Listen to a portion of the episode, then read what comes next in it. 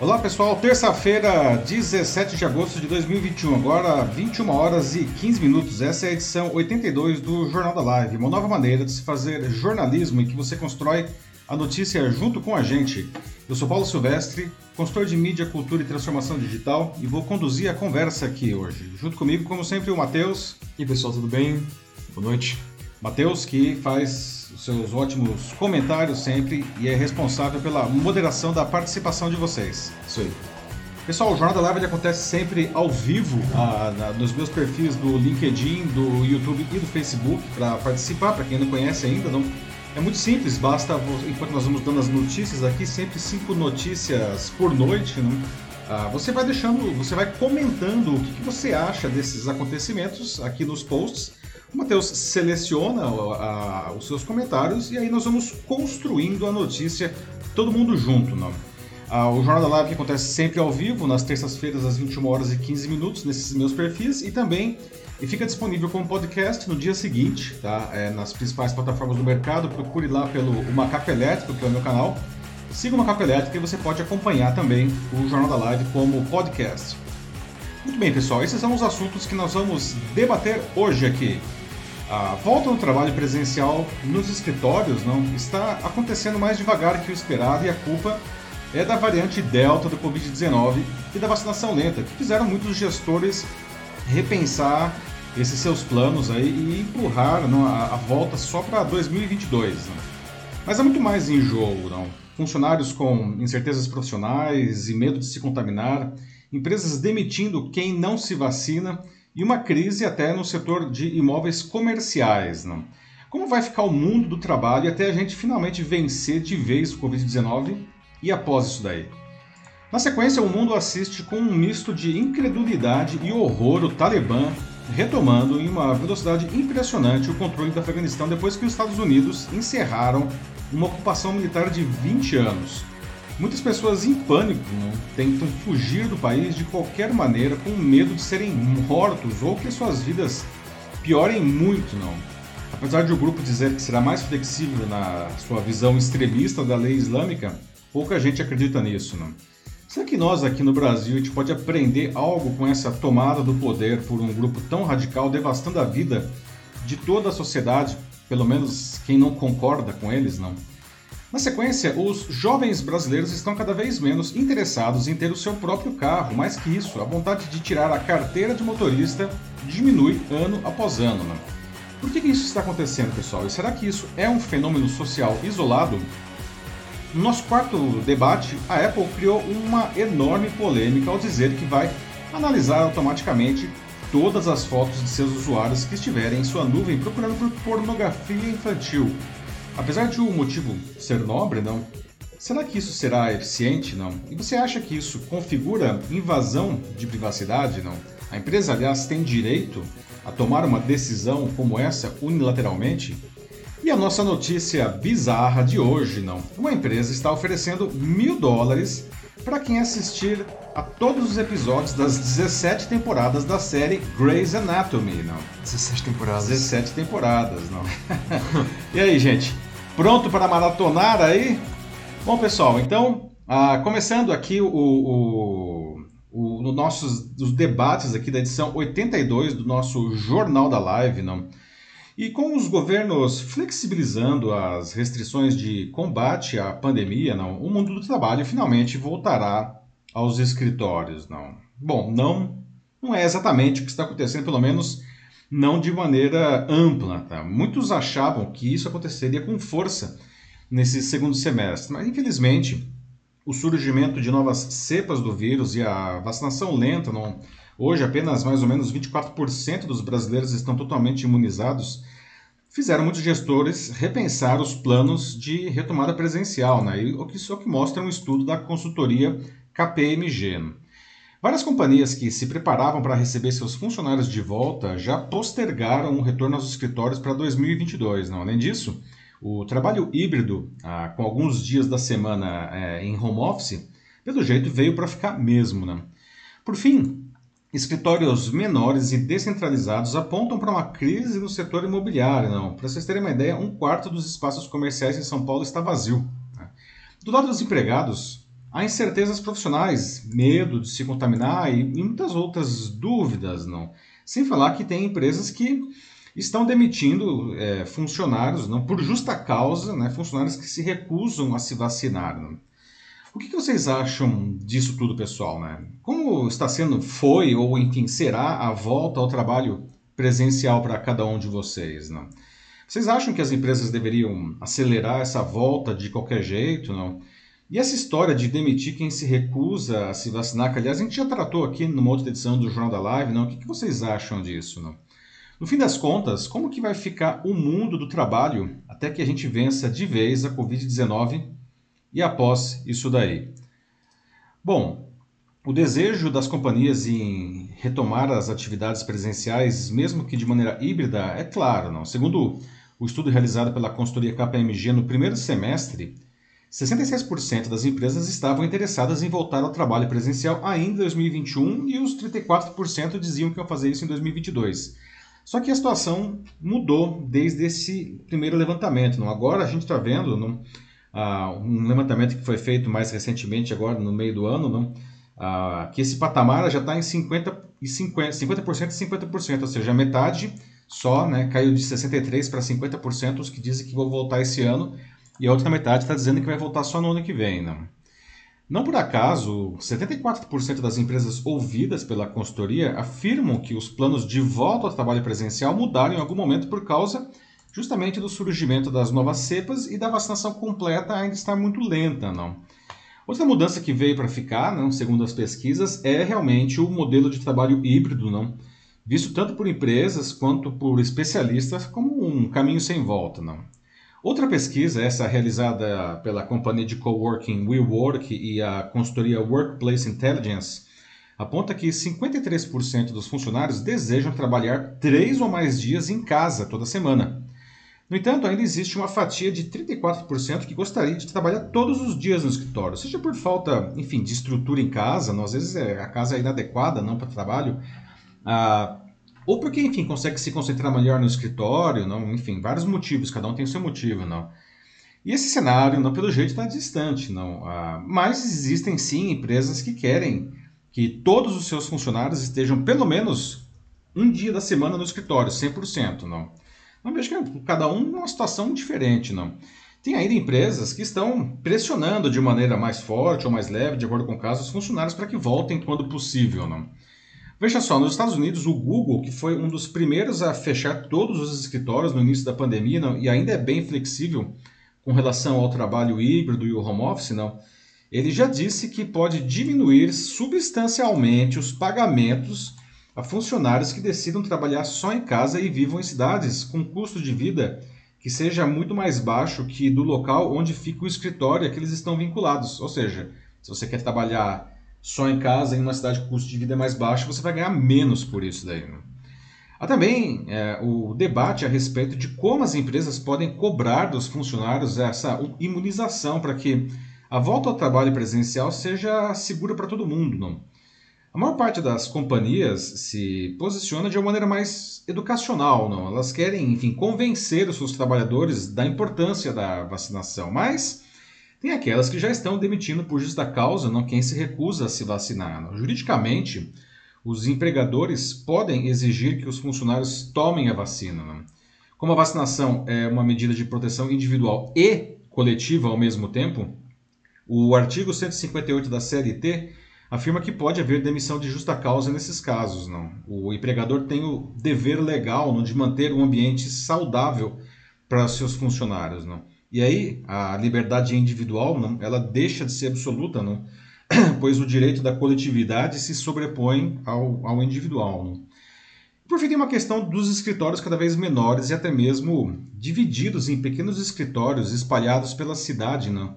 para que o funcionário vá trabalhar naquele que fica mais perto de onde mora, que é um negócio legal para uma cidade como São Paulo, Rio, né, que são cidades muito grandes. Né? E a ideia é que com menos gente no escritório, as empresas devolvam parte do espaço que alugam. Aliás, muitas já devolveram. Não? Em São Paulo, não, como falei, é, um quarto dos imóveis comerciais ah, estão vagos. Não? No Rio de Janeiro, entre os imóveis de alto padrão, não, 40% estão vagos. Né? Não é pouca coisa. Não? Então, agora sim, abrindo os debates aqui, né? Queria saber o que, que vocês acham de tudo isso daí, pessoal. Né? Como que está sendo, foi ou será não, a volta ao trabalho presencial para vocês? Não? Vocês acham que as empresas deveriam acelerar essa volta de qualquer jeito? Não? E essa história de demitir quem se recusa a se vacinar, será que, enfim, uh, isso é possível? O que, que vocês acham disso daí? Não? No final das contas, como é que vai ser o mundo do trabalho aí, não, depois desse impacto da Covid? E aí, Matheus, o que, que o pessoal está dizendo aí? Bom, então, uh, por enquanto, é, ainda não temos nenhum comentário aqui. Acho que as pessoas ainda estão organizando as ideias, estão escrevendo.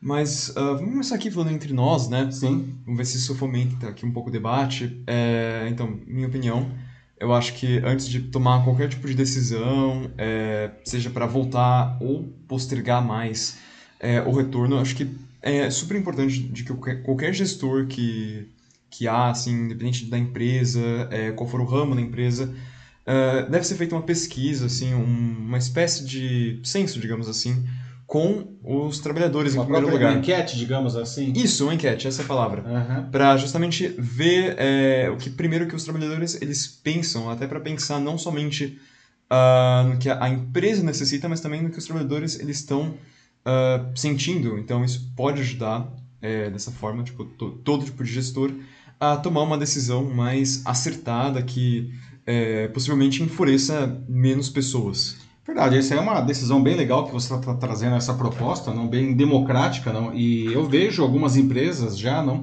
é, oferecendo isso daí, não. A, algumas empresas em que eu trabalho é, como consultor, como influenciador, eles já oferecem inclusive não aditivos contratuais para que seus funcionários eles é,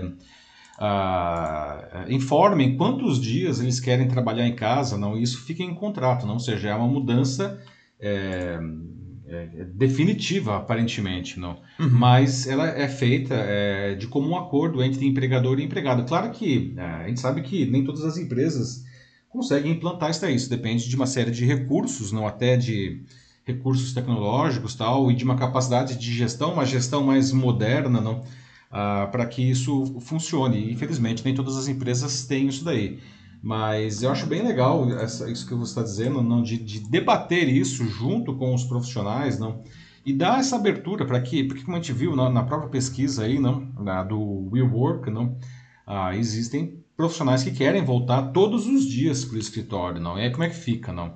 seria legal ter essa flexibilidade e aí cada, cada profissional não é, ter, enfim, a, a, possibilidade de ir para o escritório a quantidade de dias que ele gostaria, não? Desde que isso, evidentemente, funcione também para a empresa, não? Sim. Uh, vou passar para o YouTube aqui agora. Já está tendo uma pequena conversa aqui, então vou passar aqui para todos vocês, né? Uhum. Primeiro, é, o Sandro Custódio ele abre aqui dizendo de que no trabalho dele eles já estão voltando é, no momento com 20% presencial. Então é aquele sistema híbrido, né? Mas a maioria das pessoas ainda segue então uh, em casa, trabalhando em casa. Ou seja, Sandra, desculpa interromper, Matheus, é, quer dizer, 20% presencial quer dizer que as pessoas elas trabalham é, um dia no escritório e quatro dias em casa, é isso? Fazendo um rodízio de profissionais? Uh, é, não sei. É, Sandra, se puder explicar mais especificamente se é 20% das pessoas que retornaram, né? É, deve ser é... um esquema de rodízio, né? Pode ser, pode ser. Uhum. É, enfim. Depois tem a Maria Ângela de Camargo, que diz que em algum momento a gente deveria voltar, sim. E que o esforço de vacinação aqui em São Paulo uh, tem sido, de fato, muito importante. Acho que ajudou muito, assim, para levantar, principalmente, acho que é, os ânimos aqui da população, pelo menos, que estava precisando. Acho que a moral estava muito baixa de, de, todo mundo, assim, tava todo uhum. mundo bem uh, triste de uma forma geral, né? Ansiedade, burnout. É, ter as vacinas agora, claro que é bom a gente estar tá se inoculando finalmente da doença. E ao mesmo tempo também já serve como uma luz no fim do túnel. É verdade. Não, e é legal, obrigado aí, Maria Ângela, pela participação. Não? E uma coisa que, que é... A questão da vacinação realmente é fundamental, né? Isso está claro, todas as pesquisas apontam que os gestores querem ver os seus funcionários vacinados aí, não, as pessoas também querem se vacinar. Aqui na cidade de São Paulo, particularmente, não é, tem um ritmo aí acelerado para quem é daqui da cidade, não. Nesse fim de semana teve até a virada da vacinação, né, que durante a madrugada inteira, né, foram, foram vacinadas. E aliás, é, das foram das 19 horas do sábado até as 17 horas da, do domingo, foram vacinadas, foram aplicadas 502 mil doses de vacina, gente. É um negócio. Muita gente. Meio milhão de vacinas aplicadas aí em, em menos de 24 horas, não. Quem tava lá na fila, tipo eu, né, e pôde ver, não, sabe como é surreal, assim. Eu fui um dos que teve, assim, menos pior, né? Eu peguei como 50 minutos de fila, mas tem muitas histórias, assim, tipo, amigos meus que ficaram três horas, três horas e meia, quatro horas na fila, até mais, né? É, porém, uhum. isso daí demonstra que as pessoas querem se vacinar, né? Então, é, eu acho legal. E, e, enfim, esse assunto da vacina é um assunto, nossa, talvez se a gente fosse pegar os assuntos que a gente já debateu aqui no Jornal da Live, é o que mais aparece. 82 edições, talvez a vacina seja o assunto mais recorrente, não? É, pelo menos aqui dentro do, do, nosso público, a maioria das pessoas esmagadora quer se vacinar, não? Uh, agora vou passar um pouco para o LinkedIn. Tem um comentário do Denis Castro aqui, conosco hoje à noite. Ele diz que a volta ao trabalho é um mistério, pois subestimar pode ser nossa derrota, justamente, em vez de se unir e cuidar um do outro. O desafio para tudo isso é que, se tivermos uma educação melhor, essa volta seria mais rápida, consciente e não com inúmeras variantes surgindo. Então, uh, basicamente sim, que o Denis está falando, a gente precisa tomar é, é, é, importante a gente voltar, isso é legal, uhum. mas a gente tem que tomar toda a cautela possível. A gente não pode fazer um negócio muito desesperado, muito no embalo, porque é, senão vai ficar pior para todo mundo. É verdade, não. E Denis, você traz um ponto interessante aí, não? É, mesmo com as vacinas, não, as medidas é, não farmacológicas, enfim, usar máscara, manter o distanciamento social, não, elas vão continuar sendo necessárias, não é? A vacina ela não é uma garantia absoluta, a gente sabe disso, daí nenhuma vacina é. Não, então a gente precisa se vacinar sim, porque é, é, pelo menos ela é uma quase garantia de que a gente não vai desenvolver formas mais graves da doença, não. Mas a gente vai ter que continuar, pelo menos por um bom tempo ainda aí, não, é, usando máscara e fazendo distanciamento social, não.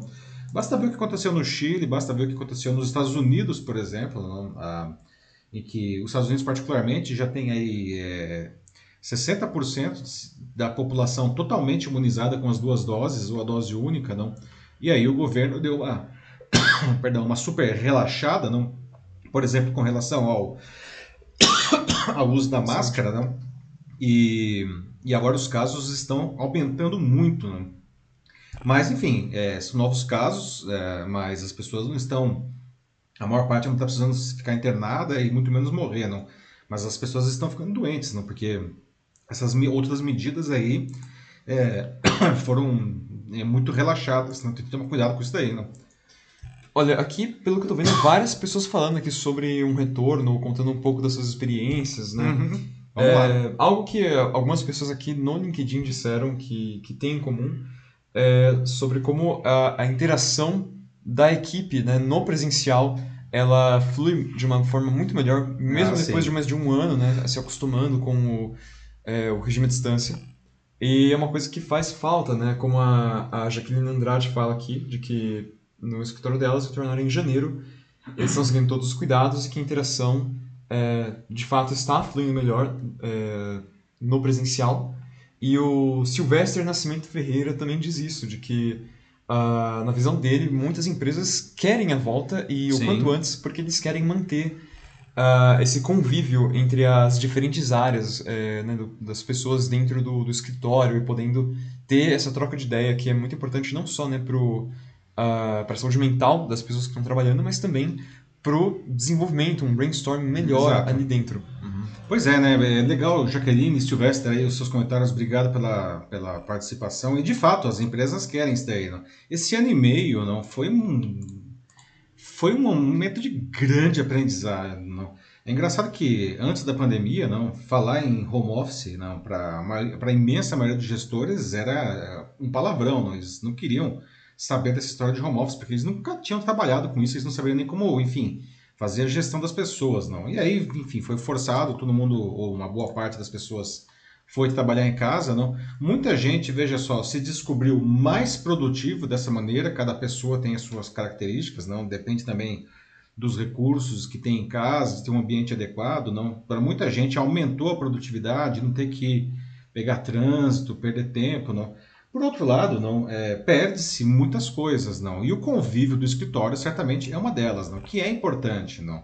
É, um dos, um dos das, das perdas aí desse, desse período não é a sensação até de pertencimento da empresa não. É, tem muitos profissionais que se sentem ah, que não fazem mais parte da empresa tem medo de perder o emprego por causa disso sem falar a questão de ideias não que surgem até mesmo às vezes no cafezinho da empresa e isso daí é, as incontáveis é, videochamadas não conseguem é, resolver plenamente, não. Então tem essa questão mesmo. Não. Veja, tem, tem pessoas, não, eu tenho alunos meus, por exemplo, vários alunos meus desde o ano passado que disseram que foram contratados pela empresa, não, e, e nunca foram na empresa. Né? Estão aí há um ano trabalhando numa empresa que foram contratados e nunca foram para lá, nunca encontraram presencialmente seus colegas. É uma coisa esquisita realmente, não? Sim.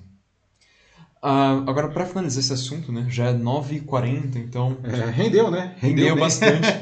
Mas aquilo, gente, podem continuar falando. Por favor, Por né? favor, isso. E é, depois. Continuem comentando a gente aí, não? lê os comentários e responde vocês da melhor forma possível. Vou pegar aqui um do YouTube, da Ana Lúcia Machado, que estava aqui já faz um tempo. Disse que ela acredita que a decisão é, de uma pessoa é, não pode sobrepor a segurança de uma equipe inteira até porque uma equipe pode pressionar os superiores a tomar uma, uma, uma posição. Agora, ela diz que também acredita que um funcionário é, ganhava 10 mil para só ir e voltar e ele só vai trabalhar de casa, ela também acha justo então que ele ganhe um pouco menos para se adequar justamente a essa, essa nova realidade. Uhum. E aí, desse jeito, vendo um pouco mais pelo lado dos gestores. Da empresa aí, né? Uhum. É, a Ana traz aí dois assuntos, a questão da vacinação e a questão dessa proposta do Google, mas isso é, é, é nos Estados Unidos, né, Ana? Aqui no Brasil, pelo menos para quem é CLT, não, é, quem é contratado com carteira assinada, como dizem, não, é, o salário não pode ser reduzido, né? Agora, claro, se o sujeito é PJ, como aliás é, é um processo crescente de pejotização, né? Há 15 anos o Brasil vive intensamente essa troca da CLT por PJ, aí sim as empresas têm total flexibilidade e liberdade para fazer uma revisão aí de pagamentos, não. Uma questão de, de ver se o funcionário vai aceitar isso daí, não. Mas é um argumento. Nos Estados Unidos, não, a, a, as leis trabalhistas são incrivelmente mais flexíveis que no Brasil e mais favoráveis às empresas. Então dá para fazer esse tipo de coisa, não. É, agora tem a questão da vacina também que você também levantou, não. É, é complicado realmente isso daí, né? Porque se o sujeito ele não quer se vacinar, não é, é, infelizmente não, não é uma decisão que vai afetar só a ele, não, porque ele fica mais suscetível a, a contrair a doença e levar isso para dentro da empresa e contaminar outros outros colegas, não. Aí aí é por isso que a legislação aqui não é, permite, não é, já teve inclusive já discutimos aqui, não até já decisões em segunda instância da justiça que deram ganho para a empresa que demitiu o funcionário aí por, por justa causa porque se recusou a vacinar depois que a vacina foi oferecida, depois que foi feita campanha de, de incentivo à vacinação. Né? Pois é. Vamos para o próximo, então? Vamos para o próximo assunto agora? Vamos ver aqui, pessoal, 9 horas e 43 minutos, não? Vamos para o nosso segundo tema, não? Ah, bom, o mundo assiste, não? Um tema mais denso aqui, não, mas importantíssimo. Né? O mundo assiste com um misto de incredulidade e horror o Talibã, que é um grupo radical islâmico associado, inclusive a terrorismo e a tráfico de drogas e outras coisas, né? retomando aí com uma velocidade impressionante o controle do Afeganistão, né? E isso acontecendo imediatamente depois que os Estados Unidos encerraram uma ocupação militar de 20 anos no país, não? Os próprios Estados Unidos acreditavam que isso iria acontecer em algum momento, mas eles achavam que esse processo ia durar, sei lá, um ano e meio. Não? Só que demorou algumas semanas, não foi muito, muito rápido. Não? E a gente vê agora aí, né, é, é, é assustador né, as, as, imagens aí no noticiário de pessoas em pânico tentando fugir do país de qualquer maneira, não, com medo, enfim, de serem mortos, não, ou, ou enfim, ou de pelo menos as suas vidas piorem muito, não.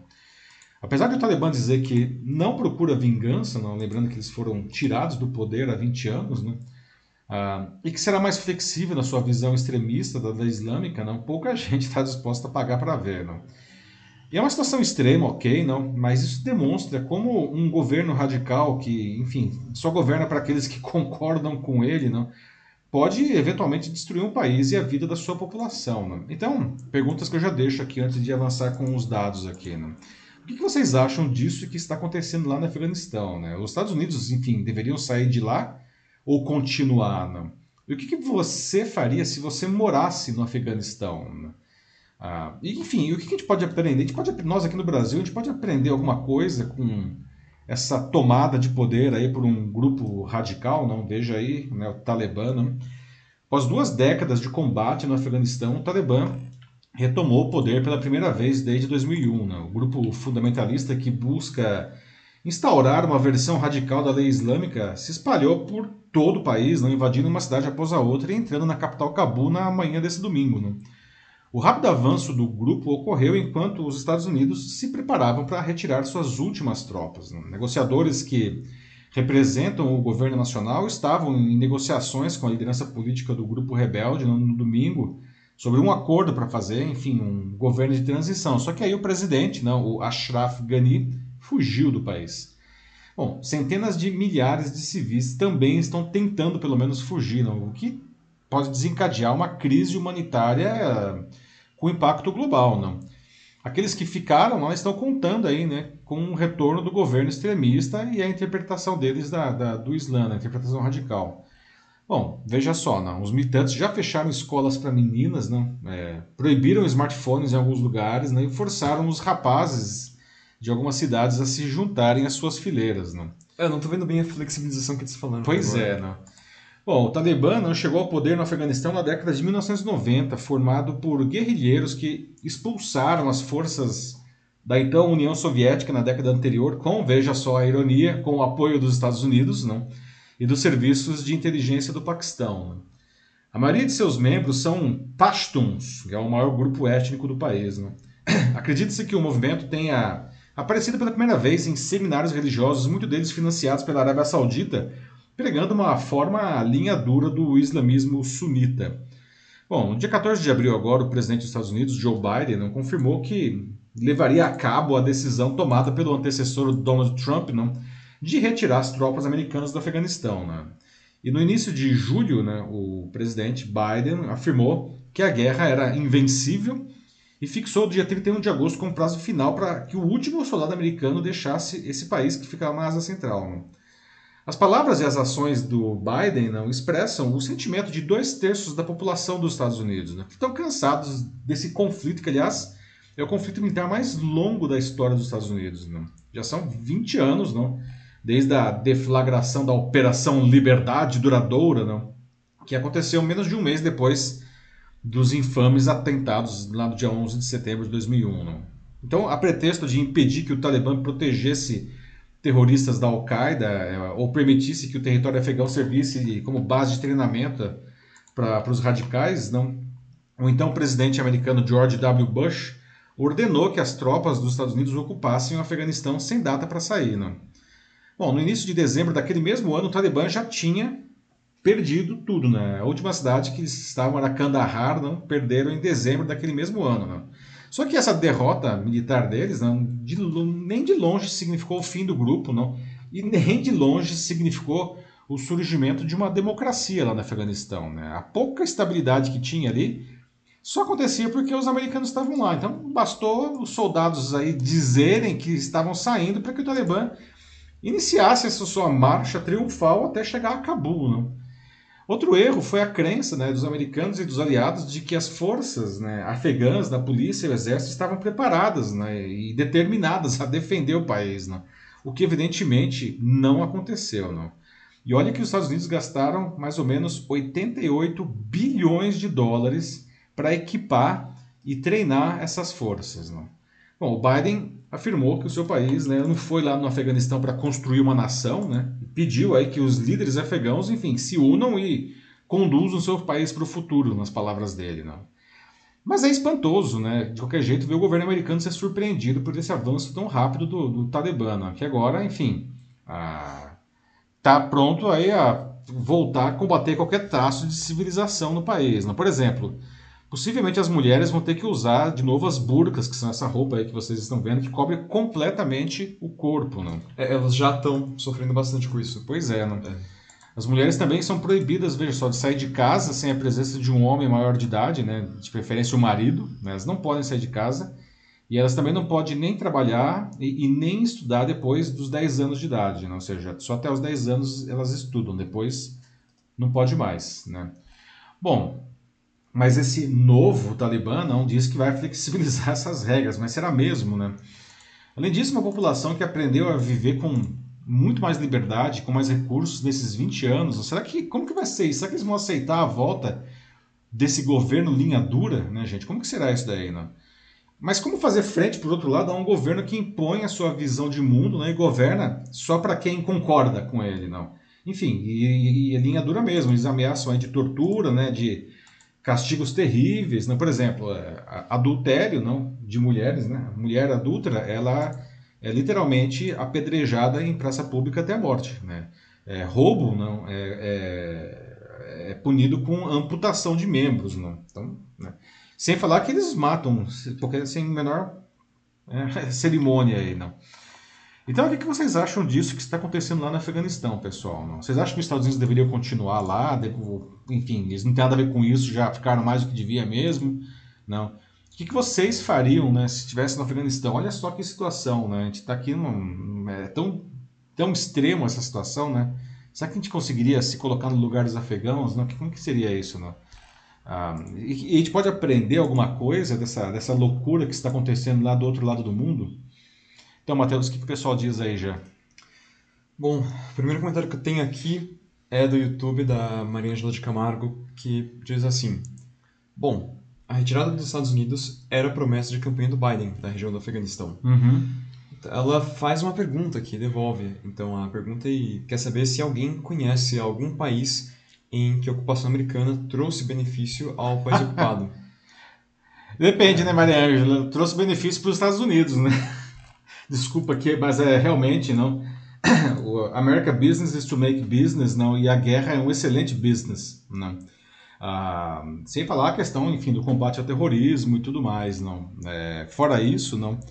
É, a gente pode pegar Iraque, tudo, não acabam gerando aí mais às vezes animosidades. Vale lembrar, não, que o próprio Talibã, não, ele foi criado, não, vai, não foi criado, mas enfim, ele foi originalmente organizado com o apoio da CIA, né, para tirar os soviéticos, né, da, enfim, os então soviéticos que ocupavam o Afeganistão é, antes dos anos 1990. Não, olha só, né, literalmente, né, cobra criada mesmo. Bom, vale dizer que o Saddam Hussein não foi também é, é, cria da, da CIA, não, lá, o, o ex-ditador da, do Iraque que acabou, enfim, sofrendo duas invasões americanas e acabou na segunda sendo capturado e morto. Não é verdade que os Estados Unidos eles estão por trás de muitas dessas coisas, até mesmo é, sujeitos como Osama Bin Laden ou Saddam Hussein, como você citou. Uh, mas ao mesmo tempo, acho que a gente tem que reconhecer também de que no Afeganistão uh, essa base militar tudo bem, por mais que eles tivessem certos benefícios com isso, né, como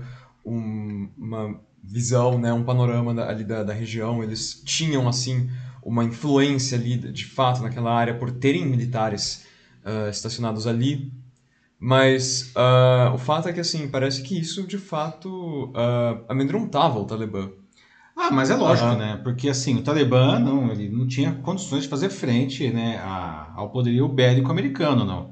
Bastou os soldados dizerem que iam sair, os caras já se organizaram, começaram a retirar as tropas, os caras avançaram, passaram por cima total ali, não. Que realmente quem segurava a onda ali eram os americanos, né? Então, bom, de certa forma, né, foi um benefício para a população afegana, ele teve um pouco mais de liberdade, não exatamente uma democracia, não, durante esses 20 anos, não, mas não se construiu nada, na verdade, aí, não. Se realmente tivesse sido feito bem esse trabalho de casa, não, eles não conseguiram nem treinar as forças afegãs, não, eles deveriam ter feito mais do que isso, mais do que treinar as forças afegãs, eles deveriam ter, enfim, construído aí uma sociedade que conseguisse se equilibrar, não? No momento em que eles fossem embora, não? E falharam miseravelmente nesse sentido, não? É, esse era o problema. Eles não tinham, como até o Biden falou, isso agora, mas que é uma coisa que se aplica também a todos esses 20 anos que eles estavam ocupando o Afeganistão, é que eles não tinham intenção de construir nenhuma nação. Exatamente, e eles deixavam isso bem claro, assim, eles treinaram a polícia. Estão aqui só para okay. impedir aí que a Al-Qaeda não volte a atacar os Estados Unidos, né? Isso eles fizeram. Nesse sentido foi um, ah, foi um sucesso, né? Pegaram lá o Bin Laden, mataram o Bin Laden e tudo mais, né? Sim, mas de oferecer algum outro tipo de ajuda, como ah. educação, por exemplo, que é o que o, o Joaquim, ele tá, tá falando aqui, né, sobre, mais uma vez, a, a importância da educação. É, é, eles não, não fizeram isso. Não, e um país como o Afeganistão. intenção, é, não um tinha pa- a menor exato. intenção. E um país como o Afeganistão, é, que é assim, muito sofrido, né, historicamente, com esses grupos. É, é difícil você simplesmente olhar para os caras e falar, vai pescar. Porque eles É. têm pouquíssimos recursos. É, gente, aliás, fica aí, não sei se o Denis... Bom, o Denis já está aí, né? Então vou fazer aqui uma recomendação de, de filme aí, não? É, Caçador de Pipas, não? Assistam esse filme para vocês entenderem como que foi a, a chegada, no caso aí, é, o início da ocupação soviética. Aliás, um filme belíssimo, que vale a pena assistir por si só, mas também tem esse traço histórico para entender um pouco melhor de como que essa situação toda se monta, né? Ah, mais alguns comentários aqui. É, Nanda Souza Machado também no, tá no YouTube aqui. Ela diz que a situação lá vai ficar pior do que ela já, já estava antes na visão dela, porque, ah, pelo que ela se informou e viu um especialista falando, o Talibã, né, tipo, teve 20 anos para se preparar. 20 anos É aguardando é, pacientemente por Muito esse momento falado, da saída dos Estados Unidos. Então, Haja É. paciência, não? A paciência aí não se, se pagou, não? E a ONU? Será que a ONU poderia fazer alguma coisa? Porque a Maria Ângela, é, ela demanda isso aqui, fala. É Aham. nessas horas que a ONU deveria ser uma organização mais forte. Como que a ONU pode, então, entrar nessa história? Excelente ponto, Maria Ângela. Na verdade, não vamos lá, não. A ONU não apita nada, não. É, a ONU ela não tem poder de intervenção em um país, não. Ah, existe lá o Conselho de Segurança, evidentemente, não, que, que é encabeçado pelos Estados Unidos, a Rússia e a China, principalmente, não, e aí mais outros órgãos permanentes e os, vari, os, os rotativos, não. É, mas no final das contas, eles têm mais um poder diplomático do que um poder de impor alguma coisa, não é? De qualquer forma, existe uma questão que é a soberania de um país, não? O fato de o Ocidente não concordar, por exemplo, com o que está acontecendo no Afeganistão, é, não dá, não, não, não permite que a ONU é, é, é, crie lá um grupo para, enfim, para ocupar e tirar ah, o Talibã, por exemplo. O que aconteceu com os Estados Unidos lá em 2001 não foi a ONU que pediu, foi o Bush lá, o George W. Bush, o Bush filho, que falou: vamos tirar esses caras daí. E foi uma guerra, efetivamente. Foi uma declaração de guerra dos Estados Unidos ao Afeganistão, mais especificamente ao Talibã. A ONU, infelizmente, ela, ela tem poder muito limitado nesse sentido. Não? Claro que ela pode determinar embargos, enfim, mas é, isso tudo acaba sendo. né, um- tem um efeito bastante limitado. Não? A, a Dilma dos Santos Fernandes diz que uma outra visão que se pode ter da questão, né? Aqui pensando, né, então, afinal de contas, qual que é o benefício que os Estados Unidos tinham ficando é, nessa base do Afeganistão? A Uhum. Dilma, ela vem aqui com uma sugestão, é, que a visão que ela tem é de que é, a questão por trás dessas guerras, uma que pode ser, seria a manutenção do mercado armamentista, que é um dos grandes pilares da economia Aham. americana. Sem dúvida nenhuma, né? Assim, a Dilma, para os Estados Unidos, excelente negócio sempre, não? Guerra é um excelente negócio. Os Estados Unidos descobriu isso de uma vez por todas. Se ele tinha alguma dúvida, a Segunda Guerra Mundial ele descobriu que era o melhor negócio do mundo é fazer uma guerra, não? É, porque inclusive ele vende tudo depois. Ele vende armamento, depois ele vende, ele destrói o país, depois ele ajuda a reconstruir o país, não faz financiamento. Japão é um bom exemplo disso. o Japão é um excelente exemplo disso. Né? E Uhum. veja só como que depois da Segunda Guerra Mundial, o Japão foi fortemente aculturado a- aos Estados Unidos. né? Não que ele tenha perdido a sua cultura, mas até a maneira de se vestir, não? a maneira de fazer negócios, não? muita coisa Até a fala. ficou americana. A fala, Muitas né? expressões que eles usam Exatamente, não? É, então, para os Estados Unidos, eles nunca perdem dinheiro, não. Ah, ele teve o ganho também de, enfim, de, de conter uma sangria aí do terrorismo, não. Acabaram com a Al-Qaeda, não. Foi a vingança deles aí, não, contra o 11 de setembro, não. É, então, para os Estados Unidos, sem dúvida nenhuma, foi um baita negócio bom, assim. Né? para eles, não há dúvida que foi um negócio bom, né. Por mais que tenha sido uma, enfim, uma guerra que, como o Biden mesmo disse, uma guerra que não pode ser vencida, não. É, os objetivos foram plenamente atingidos, né? Aliás, né, tem uma ferida aberta e muita gente está comparando essa, essa saída do Afeganistão com a saída é, do Vietnã, não? Lá da... quando os helicópteros retiravam os, os, os americanos do teto da embaixada em Saigon, né? Muita gente fazendo referências a isso daí, né? Os Estados Unidos se apressou a dizer que não é a mesma coisa, não é igual ao Vietnã, que eles terminaram simplesmente o trabalho que eles tinham que fazer lá e estão indo embora, né? Agora, para a população do Afeganistão, realmente ficou muito pouco, né? Eles, ou seja, eles, eles aproveitaram né, uma certa liberdade, aí, não, é. uma certa estabilidade durante esses 20 anos, mas assim que os soldados americanos foram embora, estamos aí de novo a, a um cenário né, de 2001 com o Talibã lá no alto. Né? É realmente uma situação é, muito miserável. Porque, sim, os Estados Unidos não faziam nada para apoiar, mas pelo menos eles mantinham. Uh, uma estabilidade aí. Né? É, uma certa estabilidade. Mantinham caras como o Talibã em xeque. Sem o Talibã, eles não, não têm mais isso. E só assim, no pouquíssimo tempo que os caras já estão é, no poder. dois dias, né? Dois dias, eles já estão fazendo uma festa lá, assim, tá muito, muito, muito pior a imagem é, das assim, pessoas. Vamos dizer, né? É eles estão prometendo esse, essa, essa flexibilização, né? Isso aí só vai ver com o tempo, na verdade, não é? É, é, é complicado isso, né? É uma questão cultural, é uma questão religiosa. Não. Eles acreditam nessa visão mais é, extrema da Sharia e da lei islâmica, não? E a questão das mulheres, eu acho que é particularmente emblemático, não? Para nós isso choca muito, para nós ocidentais, não? Ah, uma mulher você quer poder sair de casa, não nem falando de trabalhar, ela não pode nem sair de casa sozinha, não? É muito chocante para a gente isso daí, mas é uma questão religiosa, não? Eles acreditam nisso daí, não? É, é, e aí é que é o cerne da questão, né? Como é que ficam... E quem não acredita nessa religião? É, é, é imposto, né? É. então morre, né? Não tem a opção de não acreditar. É. Vamos, vamos continuar então? Vamos lá. 10 e 1. Vamos lá, 10 e 1, pessoal. Vamos para o nosso próximo assunto aqui, não?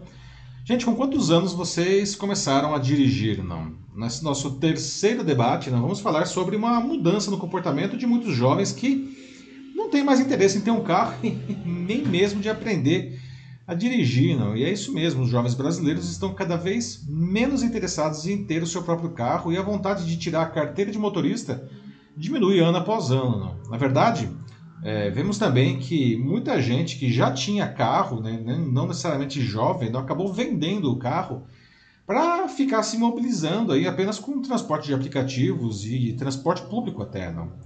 Vocês observam alguma coisa assim na vida de vocês, pessoal? Só volta com vocês mesmos, ou enfim, ou pessoas que já, já mais velhas vendendo carro, não? ou esse desinteresse dos jovens, não? Ou quem sabe você mesmo se enquadra nessa situação, não? Por que, que vocês acham que isso está acontecendo, pessoal? Será que isso é um fenômeno social isolado? Não? É curioso que quando eu tinha, sei lá, 16, 17 anos, eu não via a hora de fazer 18 para tirar a carta de motorista, não. E não quer dizer, eu não ia ter carro, né? eu sabia que não ia ter um carro meu. Mas não importava, não. A carta de motorista era um passaporte para a maioridade, então, né? Sim.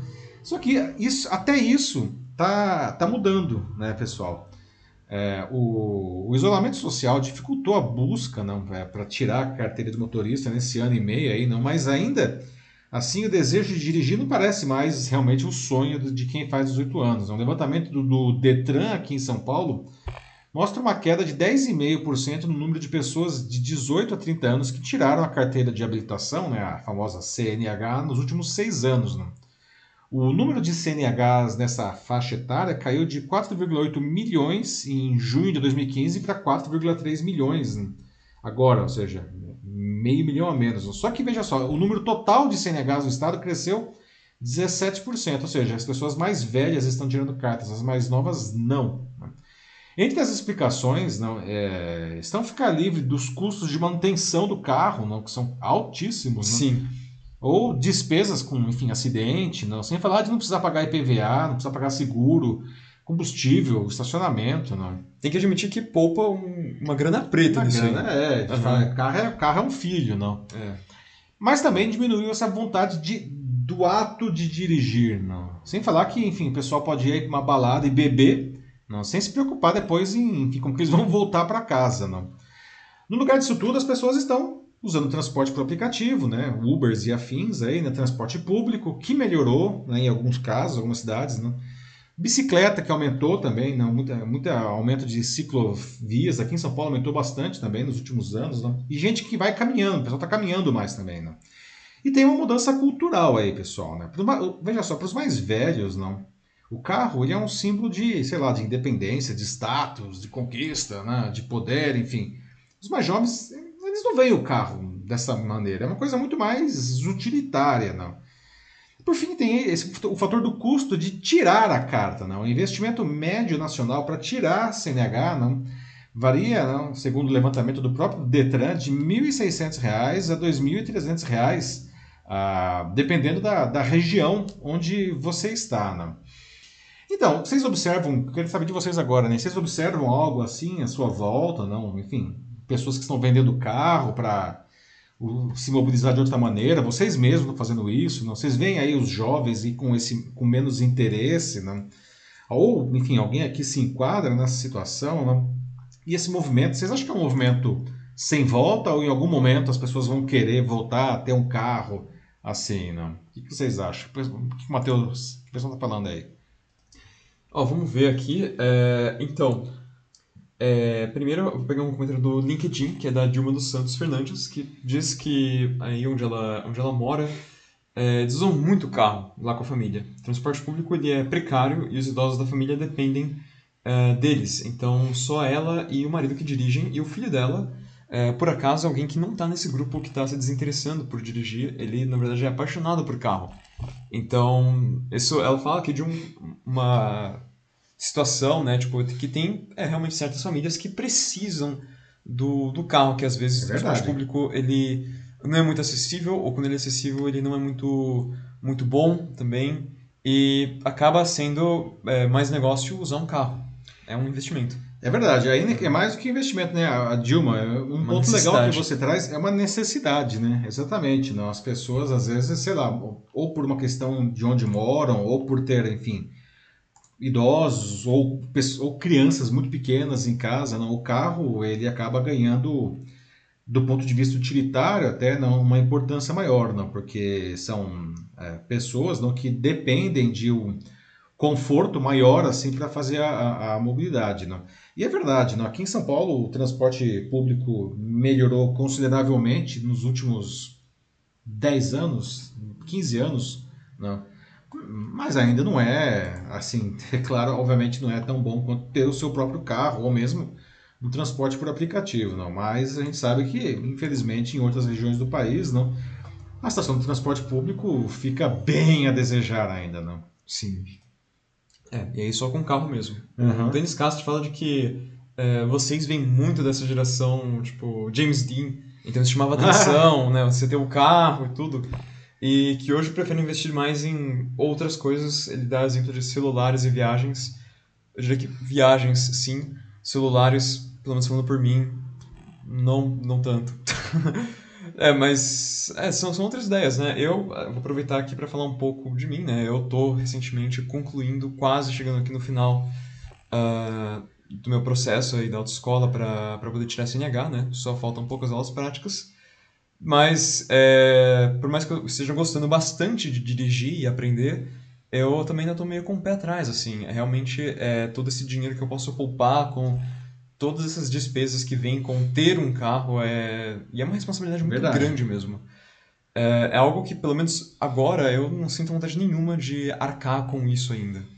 É um, é um baita do investimento, né? Uhum. Assim, tem um carro, não, man, com, bom, você tem que comprar o carro, né? você tem que manter o carro depois, é é bastante dinheiro. Não?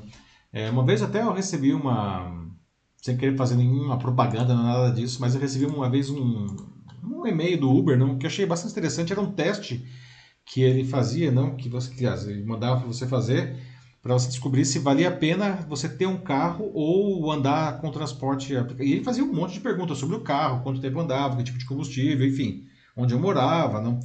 Ah, e aí no final, veja só, ele falou que no meu caso específico, naquele momento, né, hoje eu acho que o resultado seria outro, porque eu tenho saído muitíssimo menos de casa, não? Mas naquele momento valia mais a pena, valia mais a pena ter o carro do que andar de transporte é, por aplicativo. Hoje possivelmente seria o contrário, tá? É uma questão de cada caso é um caso. Só uma coisa aí do comentário do, do Dennis, não, que ele mencionou o James Dean, não, que realmente é uma geração aí, não, que o carro era super importante, mas me corrija se eu estou errado, Denis, mas o James Dean morreu num acidente de carro aos 27 anos, né? Vixe! pois Esse é. eu vou lembrar também. É, é um daqueles que da, da- da- dos grandes astros, né, que da maldição dos 27 anos, né? E ele era o grande astro aí do, da juventude dos anos 60, não, e morreu num acidente de carro, realmente, né? Que, que terrível, né? Tem algumas pessoas aqui que estão falando também sobre as primeiras experiências com carro, né? Como Aham. a Maria Angela de Camargo, que ela fala como ela adora dirigir, que ela tirou a carta com 19 anos, também sem carro. E olhando para trás, ela via nesse documento também, aí o que a gente falou, né? Uma espécie de é, carta de alforria, ela falava. então, Pois é. passaporte para liberdade. Ah, e também a gente tem no LinkedIn a Natasha Costa, que também tirou com 19 anos. E, enfim, um país bem pequeno, né? Ela vive na, é, na França, né? Se me corrija se estou errado. Vivia, né? Vivia. É, hoje a, a Natasha mora no Ceará. Isso. É, mas que tinha dificuldades, né? Tipo, com é, montanhas, neve, mas que adora dirigir. Então, sim, tem muito isso mesmo, de que... né, na geração passada, né? Tipo, tinha esse sentimento mais forte de querer dirigir o carro. Hoje é mais uma ferramenta, como o Sylvester coloca aqui. É, eu mesmo, eu, eu encaro o carro mais assim. Não é uma coisa que eu sinto que eu preciso do carro para para me tornar como independente ou, ou algo do tipo assim. E, enfim, se eu tivesse que se eu tenho que usar o carro, por exemplo, se eu viajo e eu quero andar mais livremente sem depender muito do transporte, eu prefiro alugar o carro. É, tem a questão Aham. do aluguel do carro também, que é outra, outra coisa que a gente pode fazer também. Não? Aliás, em, em tempos de economia compartilhada, não existem maneiras de você alugar o carro de pessoas. Você fica foge aí da- das, das, das, é, das empresas de locação, né? E você consegue alugar mais barato diretamente de uma pessoa, não. É, mas é interessante a Natasha, o Silvestre e a Maria Ângela atrás aí. não- Aliás, quem tem mais de 35 anos, não 40 anos, talvez, provavelmente aprendeu a dirigir com Fusca, né? Que era o carro padrão de toda a autoescola, né? Eu aprendi a dirigir com Fusca, não. Mas é, é muito diferente mesmo essa questão é, da, da cultura de ter o carro, não.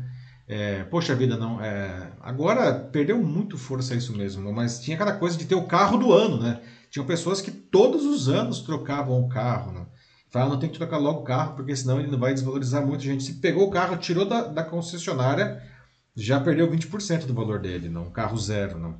Mas hoje, como o Denis tinha falado antes, não, muita gente prefere, enfim, usar esse dinheiro para outras coisas, para viajar, enfim, outras experiências, né? que também é uma mudança cultural interessante isso que o Denis traz, né?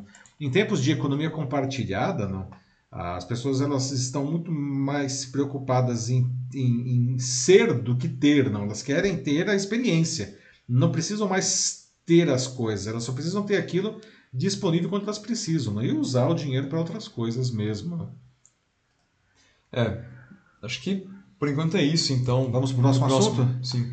Muito bem, pessoal. Agora aqui 10 e 12 no Jornal da Live. Então vamos falar agora de privacidade e de pornografia infantil. Né? A Apple, que é reconhecida como uma ampla defensora da privacidade de seus usuários, criou nos últimos dias uma baita de uma polêmica justamente nessa área. Né? A empresa disse que vai analisar automaticamente todas as fotos de seus usuários que estiverem em sua nuvem, né, o iCloud, né, procurando por pornografia infantil. Né? E se for encontrado, a empresa vai informar as autoridades. Não. Mas aí que tá, né? apesar do motivo ser nobre, será que, será que isso é eficiente? Não? Enfim, qual é a chance, digo, do sistema retornar, por exemplo, um falso positivo ou um, um falso negativo? Não? E você acha isso uma invasão de privacidade, afinal de contas? Não. A empresa tem direito de tomar uma decisão como essa unilateralmente? Não?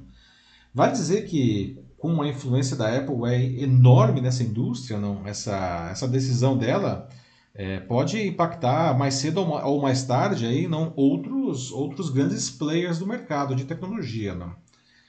Bom, a Apple, dirigida pelo Tim Cook, né, o CEO, né, que vocês veem aí na foto, né, é conhecida por levantar a bandeira da privacidade dos seus usuários. Né, já comprou, inclusive, brigas aí com o FBI, não, com o governo americano, com o Facebook, nesse sentido da privacidade. Né, o Facebook, inclusive, bem recente. Né.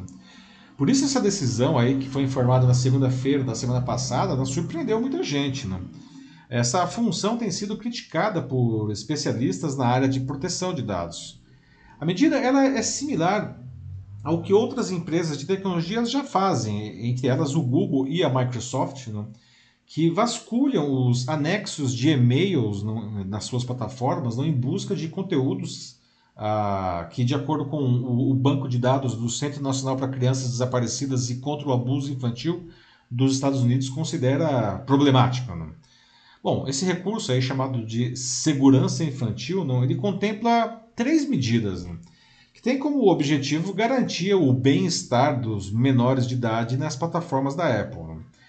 A base da tecnologia vai ser um algoritmo de inteligência artificial que vasculha as imagens dos usuários não, que, que estão guardadas na nuvem da Apple, que é o, o iCloud, não, buscando conteúdos que combinam com, enfim, o que essa base do governo americano considera, de alguma maneira, abuso infantil. Não.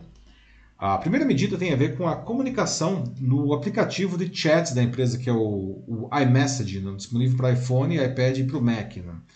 Ah, crianças que receberem imagens tidas como sexualmente explícitas ou com algum tipo de problema não vão ver o arquivo borrado, não com aviso de que o conteúdo pode ser sensível.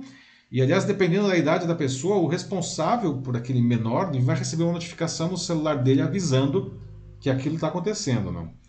A Apple ela garante que as mensagens vão continuar sendo criptografadas de ponta a ponta, ou seja, ninguém vai conseguir ler essas mensagens, nem a própria Apple consegue ler. Não.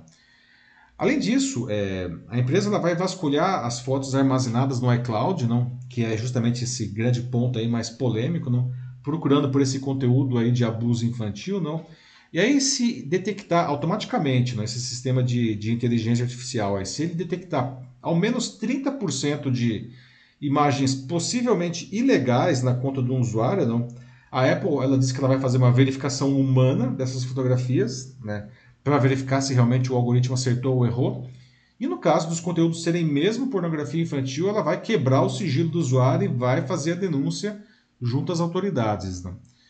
Por fim, né, a terceira medida, a, a Siri, a assistente virtual da, da Apple, vai fornecer informações para crianças e para pais que perguntarem sobre como denunciar abuso infantil?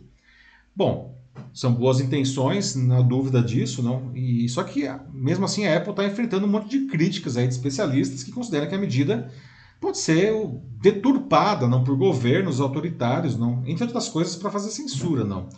É, por exemplo, vai dizer em julho, em junho do ano passado, não, a mesma Apple foi acusada de censurar 27 aplicativos de teor LGBT na China e outras 150 lojas de aplicativos pelo mundo, não, alguma coisa que a própria Apple ela nega, tá? Hum. Mas enfim, os especialistas dizem que esse é um sistema de vigilância operado e construído pela Apple, não, e que poderia muito bem ser usado para escanear conteúdos que ela ou qualquer governo decida que quer controlar. Agora é abuso infantil, mas se o cara quiser procurar aí um conteúdo do, da oposição, poderia não. Enfim. A Apple já disse né, que ela vai recusar todos os pedidos de governos nesse sentido. Né.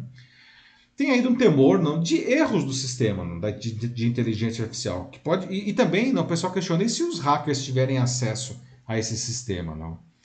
Bom, vale dizer também que tem uma coisa que vem sendo discutido bastante recentemente, que é o viés não, que diferentes sistemas de inteligência artificial apresentam para tomar decisões. Não? Na semana passada mesmo teve uma coisa que apareceu com força, não? é, dizendo que, por exemplo, o, o, sistema do Twitter que faz recorte automático de fotos, não, ele privilegia, né, vamos supor que tem várias pessoas na foto, né, quem que vai ter o destaque? Ele privilegia mulheres brancas e magras. Olha só que interessante. É um viés, é um sistema de inteligência artificial, só que alguém, entre aspas, ensinou o sistema, não. A princípio, tá, pessoal, todos os usuários de iPhone, de iPad e de Mac dos Estados Unidos vão receber essa atualização desse recurso. Aí, né? Outros países acabam, podem ainda ser contemplados. Não? no futuro, a empresa pretende fornecer essa, essa ferramenta para que, enfim, os desenvolvedores de aplicativos possam trabalhar com ela. Não, não tem uma data ainda precisa para essa implementação, mas a Apple deve lançar ferramentas e futuras atualizações do iOS 15, não? Ah, agora em setembro. Então, né, eu queria ouvir de vocês agora, não, ah, Apesar do motivo ser nobre, como a gente já disse, ninguém discute isso, não, será que, enfim, esse recurso ele é eficiente e mais que isso, será que ele é legítimo, não? Ah, será que ele vai dar muito falso positivo, falso negativo? Tem essa questão do viés aí também, não? Vocês acham que isso é invasão de privacidade? Não? A... E a empresa, afinal, a Apple, ela pode, afinal de contas, enfim, fazer uma coisa como essa daí? Não? O que vocês acham? Tudo bem. Uh, então, começando aqui pelo YouTube, a Nula Souza Machado diz que sim, que é super a favor, que se achar um pedófilo, que sim, realmente tem que botar o cabra, como ela coloca aqui na cadeia, sem choro nem vela. Sim, pedófilo é algo realmente inexplicável, assim, é doente mesmo e é um crime grotesco, horrível de, enfim, é até difícil de escrever. Mas sim, é, se for exatamente isso, é, se a proposta seguir de acordo com exatamente a, a ideia né, que eles trazem no papel, então sim, é, seria excelente. É, é interessante que eles têm essa, essa preocupação, depois inclusive dessa gritaria toda, né, eles vieram a público para explicar como que funcionaria. Não sei se tinha isso originalmente, mas o fato é que agora vai ter, não? Que se o sistema identificar, olha, esse cara aqui parece ter um problema, não, de fotos aí problemáticas, enfim, antes de tomar qualquer decisão do tipo denunciar o sujeito, vai ter aí uma verificação por seres humanos, não para seria para evitar falsos positivos. Para né? evitar um falso positivo, né? Porque tem até questões, né? Teve até um negócio que aconteceu, né? A gente estava vendo hoje, né, Matheus, aí na semana passada, não? É, que um cartaz do filme novo do Almodóvar, não? Que está, ele foi banido do, do Instagram, não? Porque nesse o cartaz do filme, não? É, aparecia um mamilo, não? com uma gota de, de leite pingando, só que parecia assim, também tinha um grafismo, parecia, olhando assim de longe, pareceria que fosse um olho chorando, mas na verdade era um mamilo. E aí, mamilo não pode no, no Instagram, não? então tiraram, baniram o cartaz, não? Assim como também eles andaram, vira e mexe, eles fazem, eles banem é, fotos de mulheres amamentando, porque é nudez, não? Então é, tem que tomar muito cuidado com essa questão realmente dos falsos positivos, não? Banir o cartaz do, do Almodóvar é o fim da picada, realmente. Mas, enfim, o fato é, tem um mamilo ali.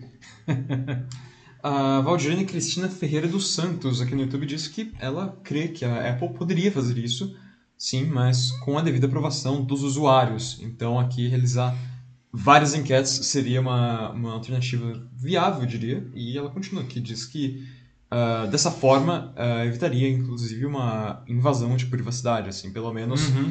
Uh, é, é bom isso, eu concordo que com ela. É bom dar voz para os clientes, para as pessoas.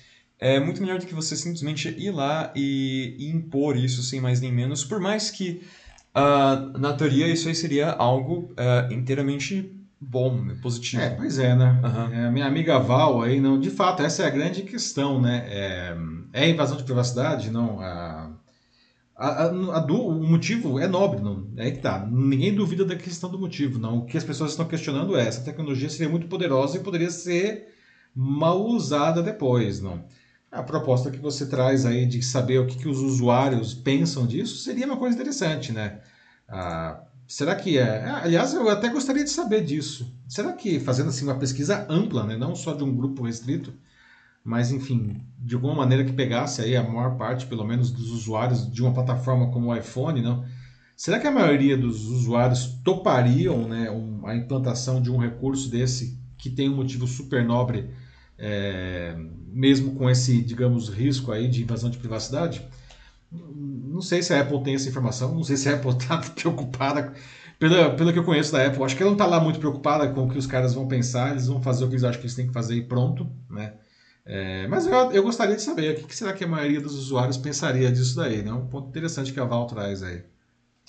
O Sandro fala de que é questão de tempo para não termos mais privacidade. E sim, isso é uma coisa que a gente vê uh, cada vez mais todo dia, mas acho que assim, ainda isso não anula a nosso direito de, de lutar por manter ah, alguma privacidade, né? Por mais ah, que mas é, um... é, seja ficando cada vez mais difícil. Esse é um ponto interessante, né? Porque a gente precisa definir o que é privacidade hoje, né? Há 15 anos, não vou nem falar de 50 anos, há 15 anos, né? Eu até costumo dizer isso em aulas, em palestras. É, sei lá, se você recebia uma mala direta, né? Lembra quem é mais velho deve lembrar das aquelas cartas, não? De papel que chegava na sua casa, de uma empresa oferecendo alguma coisa, uma empresa com a qual você não tinha nenhum relacionamento ainda. Aí você falava, meu Deus, que absurdo, como que essa empresa conseguiu meu nome e meu endereço para mandar essa propaganda, não. E a gente ficava bravo, nossa, nome e endereço, gente. Hoje as empresas, pelos rastros digitais que a gente deixa, principalmente por causa desse cara aqui, mas muito mais além disso, né? É, os caras sabem sabem tudo da gente. Eles conhecem a gente melhor que nós mesmos. Né? Os caras devem saber a cor da cueca que a gente está usando agora. Não? e aí a questão é: existe privacidade ainda? Não? Daquele jeito que, que era antes, que a gente sabia que privacidade definitivamente não existe. Não? A questão é a gente entender o que, que é esse mundo que a gente vive, não? Pelo menos para não ser feito tão de otário, não? É, e, e, tirar algum proveito disso daí e lutar por aquilo que a gente, enfim, considera que seja válido e positivo. Né? Um ponto interessante que o Sandro traz aí. Agora, o Denis Castro ele traz aqui no LinkedIn uma referência a Isaac Asimov, especificamente a sua obra Eu Robô, que diz que nesse, é, nessa obra, quando existe uma ideia, para melhorar algo é preciso ter experiência, ou seja, alguém que a criou tem a brecha para ativar tais códigos. E o desafio é, de que é, de quem cria é, é ética, então com quem manipula a informação. Sim, então aqui é, fazendo alusão a exatamente o que, que a Apple pode fazer com esses dados, porque tudo bem, eles falam de que eles não vão uh, oferecer serviço a nenhum tipo de governo, não vão utilizar esses dados de nenhuma forma que seja visto como espionagem. Mas isso é o que eles dizem. Eles podem muito bem dizer isso e fazer é outra coisa. Uhum. É, e aliás, esse comentário do Denis aí abre um outro debate, não, que é o poder que essas empresas têm hoje. Não? Empresas como a Apple, como o Google, como o Facebook, talvez essas seriam as três maiores não nesse sentido, mas outras também, a Amazon também sempre é citada nesse, nessas horas e tantas outras, não. O poder imenso que essas empresas têm sobre as nossas vidas, não. No sentido de nos conhecer, mas principalmente no sentido de nos. Eu não vou dizer controlar, mas nos induzir, digamos assim, não. A comprar coisas, a tomar, decis, a tomar decisões e tudo mais, não. É inegável, né? Isso está, enfim fartamente comprovado. Aliás, dois documentários que eu já mencionei aqui em outras edições e recomendo novamente sempre. Dois documentários disponíveis na Netflix, né? Privacidade hackeada e o dilema das redes, não? Gente, são duas coisas que todo mundo deveria assistir para entender um pouco melhor esse mundo que a gente vive, inclusive essa questão aí realmente da privacidade, não? É isso aí. Vamos para o próximo assunto, então? Muito bem, pessoal. Agora aqui, 10h27, horário oficial do Jornal da Live. E chegamos à nossa notícia bizarra de hoje, como sempre, encerrando a edição, né? Uma empresa está oferecendo mil dólares para quem assistir a todos os episódios das 17 temporadas da série Grey's Anatomy. Parece um jeito fácil e agradável de ganhar uma grana, né, pessoal? Né? Aliás, né, tem gente que, que, está nos assistindo aqui que eu sei que gosta de Grey's Anatomy. Né? Ah, já, já pensou em ganhar mil dólares aí? Não. Pera aí, mas calma lá, não é tão fácil assim, não é só assistir, né? O candidato a receber o prêmio precisa responder uma pergunta. Qual personagem salvou mais vidas na série? A Meredith Grey ou a Miranda Bailey? Né? Alguém que sabe a resposta? Não? Aliás, ah, quem é que assiste ou pelo menos gosta de Grey's Anatomy pode se manifestar aí, né? Na verdade, quem é que gosta de séries? Não sei de muitas pessoas aqui que são viciadas em séries, né? Quais são as suas séries favoritas aí, né? Então, pronto para maratonar Grey's Anatomy aí, pessoal? Se é Bom, que alguém já não maratonou. Se é que alguém já não maratonou, né? Pois uhum. é, né? Bom, tem essa empresa, uma empresa norte-americana, né, que está procurando por um entusiasta para assistir a todos os 369 episódios de Grey's Anatomy. Né? A empresa é a Nice RX, né, Nice RX, que está oferecendo aí uma quantia de mil dólares. Né? São 17 temporadas desse drama médico. Não? Foi lançado em 2005. Logo já vai sair a 18ª temporada. Bom, para ganhar esse incentivo financeiro, não, tem que responder essa, essa única pergunta, né? Quem salvou mais vidas ao longo do seriado, né? A Meredith Grey, que é a personagem da Ellen Pompeo, ou a Miranda Bailey, que é interpretada pela Chandra Wilson? Ah, tem mais uma coisa, o candidato ele tem que explicar em 200 palavras, né? Por que ele se sente o maior fã de Grey's Anatomy, né? Claro. Não, e tem mais, gente, né? E, não, não ligue ainda, temos mais uma coisa ainda. Além do dinheiro, né, a pessoa vai ganhar uma caixa completa e personalizada do programa, legal, né? uma mensagem do Dr. Richard Webber, que é interpretado pelo James Pickens Jr., né? e mais ainda, um ano de assinatura da Netflix. Né? Então, é um pacote interessante aí para quem é fã. Né? Bom, o comunicado no site da NiceRx né, diz o seguinte, abre aspas, se a ideia de ser pago para passar um verão enrolado no sofá como o pessoal de Grey, do Grey Sloan Memorial Hospital soa como um sonho se tornando realidade, candidate-se agora e nos diga por que é que você se encaixa nisso daí. Fecha aspas, não? Só tem um probleminha aqui, um probleminha para a maioria de nós que pelo menos aqui que está nos assistindo, não? A empresa só está recrutando pessoas que moram nos Estados Unidos. E. Ah, hora de fazer documentação falsa. Sacanagem, né? Não, mas enfim. Ainda que você more aqui no Brasil, né, o que, que você acha dessa proposta inusitada? A gente poderia. Sabe, Alô, Netflix Brasil, vocês poderiam fazer um negócio assim também, né? já que vocês adoram fazer coisas bacanas, não? Hashtag fica a dica aí. Netflix, arroba Netflix, arroba Amazon Prime Video, não? arroba HBO Max, arroba Globoplay. Mas enfim, Uh, o que, que, vocês acham dessa proposta ainda? Você toparia fazer isso? Né? Assistir as 17 temporadas se você morasse nos Estados Unidos, não? E, enfim, para quem aqui é fã, e eu sei que tem fã aqui, né? Você sabe responder essa pergunta? Quem, quem que salvou mais vidas não, dessas duas personagens? Não? É... E, enfim, quem gosta de séries, não? vamos falar de séries, aí vamos ampliar esse debate. Quais são as suas séries favoritas, pessoal? Eu aqui particularmente, não. Aliás, nós aqui em casa, o Matheus também, né? Opa!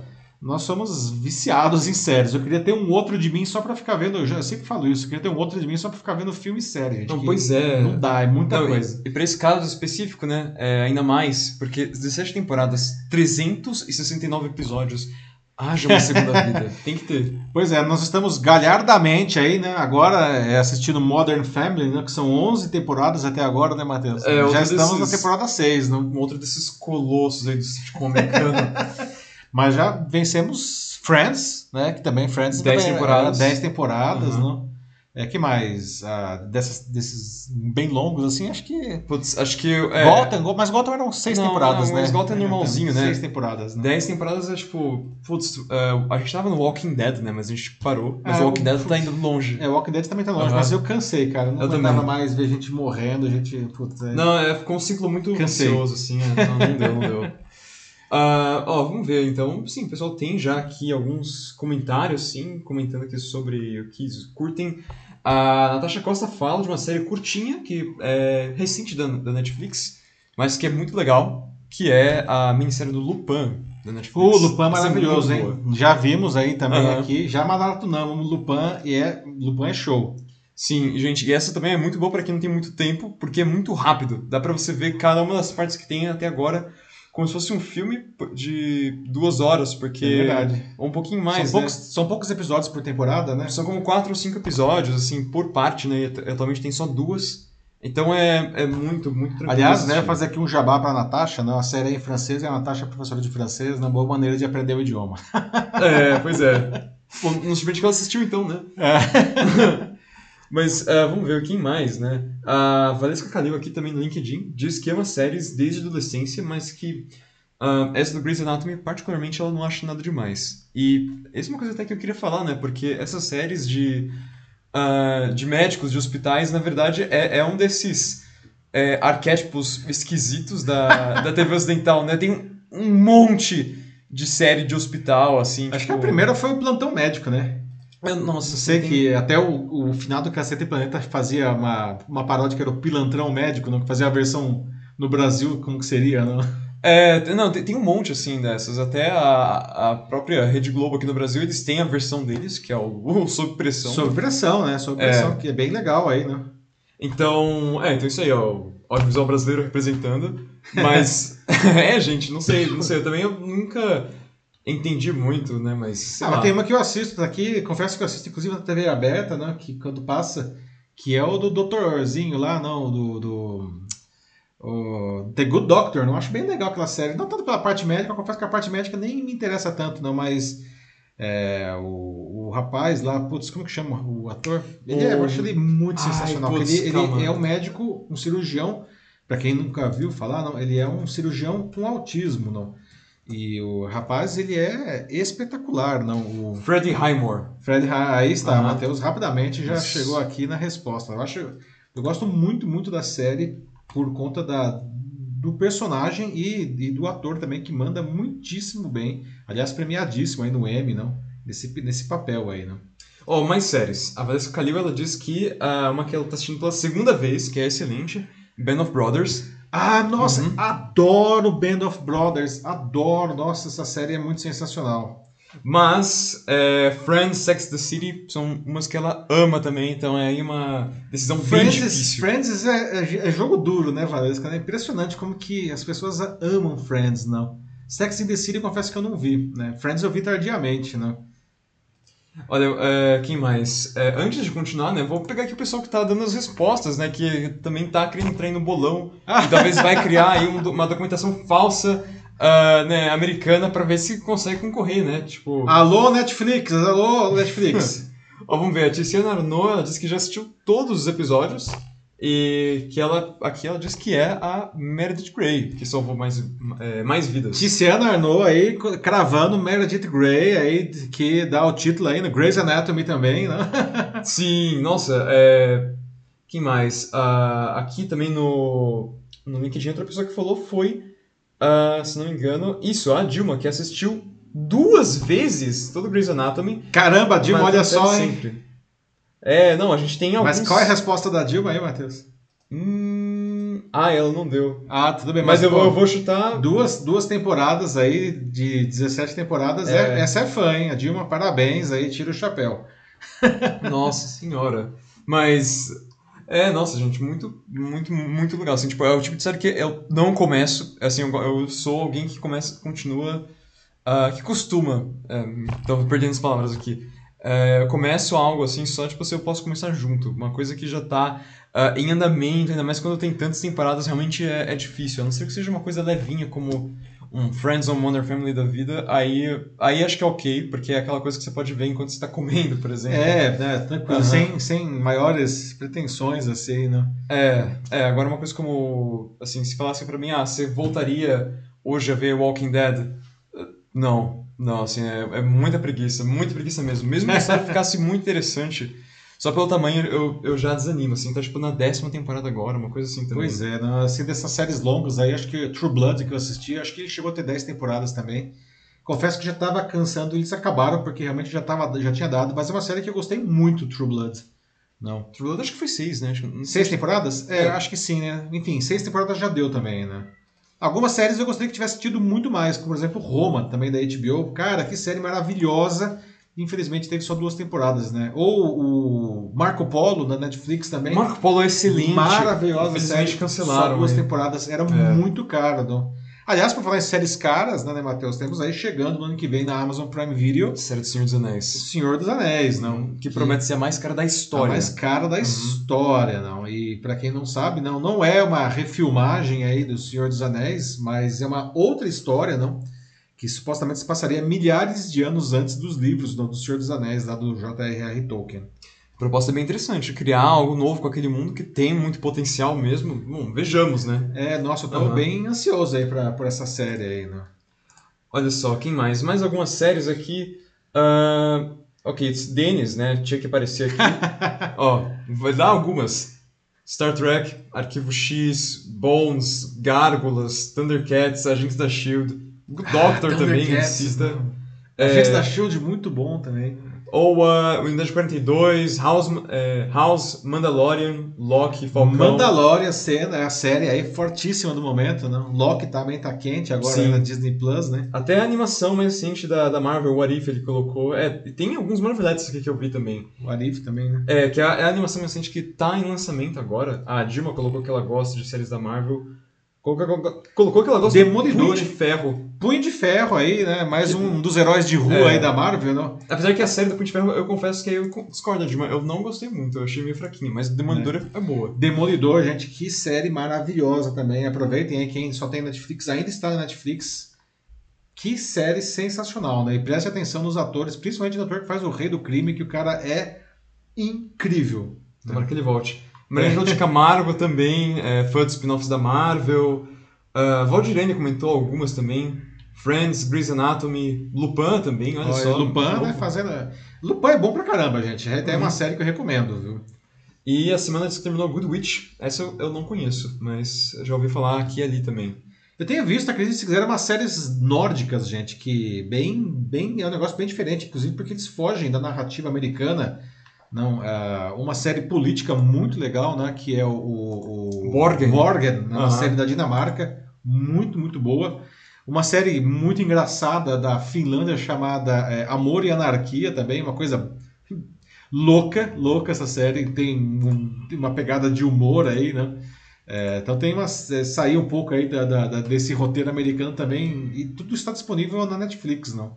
E aquela animação lá da Netflix, Matheus, lá o Hum. é, Invincible, não? Não, não é Netflix, é da Amazon. Ah, Amazon, desculpa. É Esse é Invencível, legal. bem isso. legal, uma animação bem legal também. Invencível é bom, é uma animação muito legal que dá essa subvertida no gênero de super-heróis. O The Boys também, se você prefere uma Nossa, coisa The Boys é mais, ou melhor, bem, é bem mais político, né? Mas É, que é bem cara, legal, assim. The Boys a gente acha que é uma série de super-herói, mas é uma série que explica também o mundo que a gente vive. É. Eu recomendo fortemente The Boys, disponível na Amazon Prime Video. Nossa, Jabá, o, o Amazon, o Netflix, vocês podem aí dar uma patrocinada aqui no Jornal da Live, porque tem de jabá que a gente está fazendo aqui hoje para vocês, nossa senhora, hein?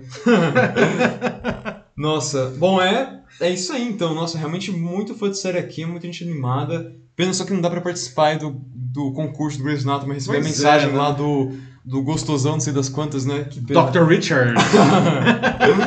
ai, ai. Bom, gente, aí, ó, vai, corre aí. Gente, e- série, isso. olha só, né? Veja como que realmente série é uma coisa que movimenta as pessoas. Né? A gente falou de série aqui, brá, né? um monte de. Obrigado aí pela participação, né? Muito bom, muito bom.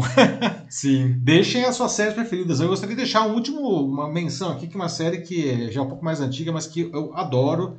ah, o reboot de Galáctica, que na minha opinião é uma das melhores séries, a Battlestar Galáctica Aham, da, do canal Sci-Fi, disponível também na Amazon, na Amazon Prime Video. Uma série para quem gosta de ficção científica, uma série de tirar o chapéu, não? E é mesmo. Complexo, mas vale a pena. É complexo, não é, negócio- não é só ficar dando tirinho no espaço, não. Um negócio metafísico ali e tal. Bem louca a série.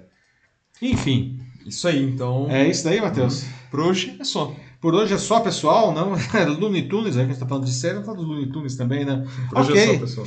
Pessoal, 10h42, aqui estamos encerrando aqui a, a, a edição 82 do Jornal da Live. Muito obrigado a vocês que estiveram até agora com a gente, aí uma hora e meia de, de programa já. Não... Excelente debate, né, Matheus? Muito, muito legal mesmo. Obrigado, gente, por participarem mais uma vez, todo mundo que pôde assistir e que quis deixar seus comentários também. Sempre muito gostoso passar essa é, uma hora e meia, né, mais ou menos, com vocês. É muito legal, assim, gratificante mesmo e feliz também que vocês é, parece curtir o que a gente faz aqui, o que a gente traz para vocês e sempre querendo lembrar de que tudo isso é possível por causa de vocês. Exatamente. né? Uhum. A gente não quer simplesmente dar notícias, a gente quer conversar com vocês sobre as notícias, não ver aí pontos de vista diferentes, inclusive sobre os temas que a gente traz, não? E lembrando que nem sempre dá pra gente ver todos os comentários, mas todos eles são lidos depois, então por favor, comentem mesmo, tá? Se você estiver vendo uma versão gravada, inclusive, pode deixar seu comentário que ele será lido, tá? Muito obrigado a todos vocês, não? E a gente se vê na, na terça-feira que vem, às 9h15 da noite, de novo, na condição 83 do Jornal da Live, no meu perfil no LinkedIn, no YouTube e no Facebook. Pessoal, um bom resto de semana para vocês. Fiquem bem. Tchau, tchau. É isso aí, gente. Obrigado de novo por virem hoje. É, até semana que vem. Bom resto de semana. Até mais. Tchau, tchau.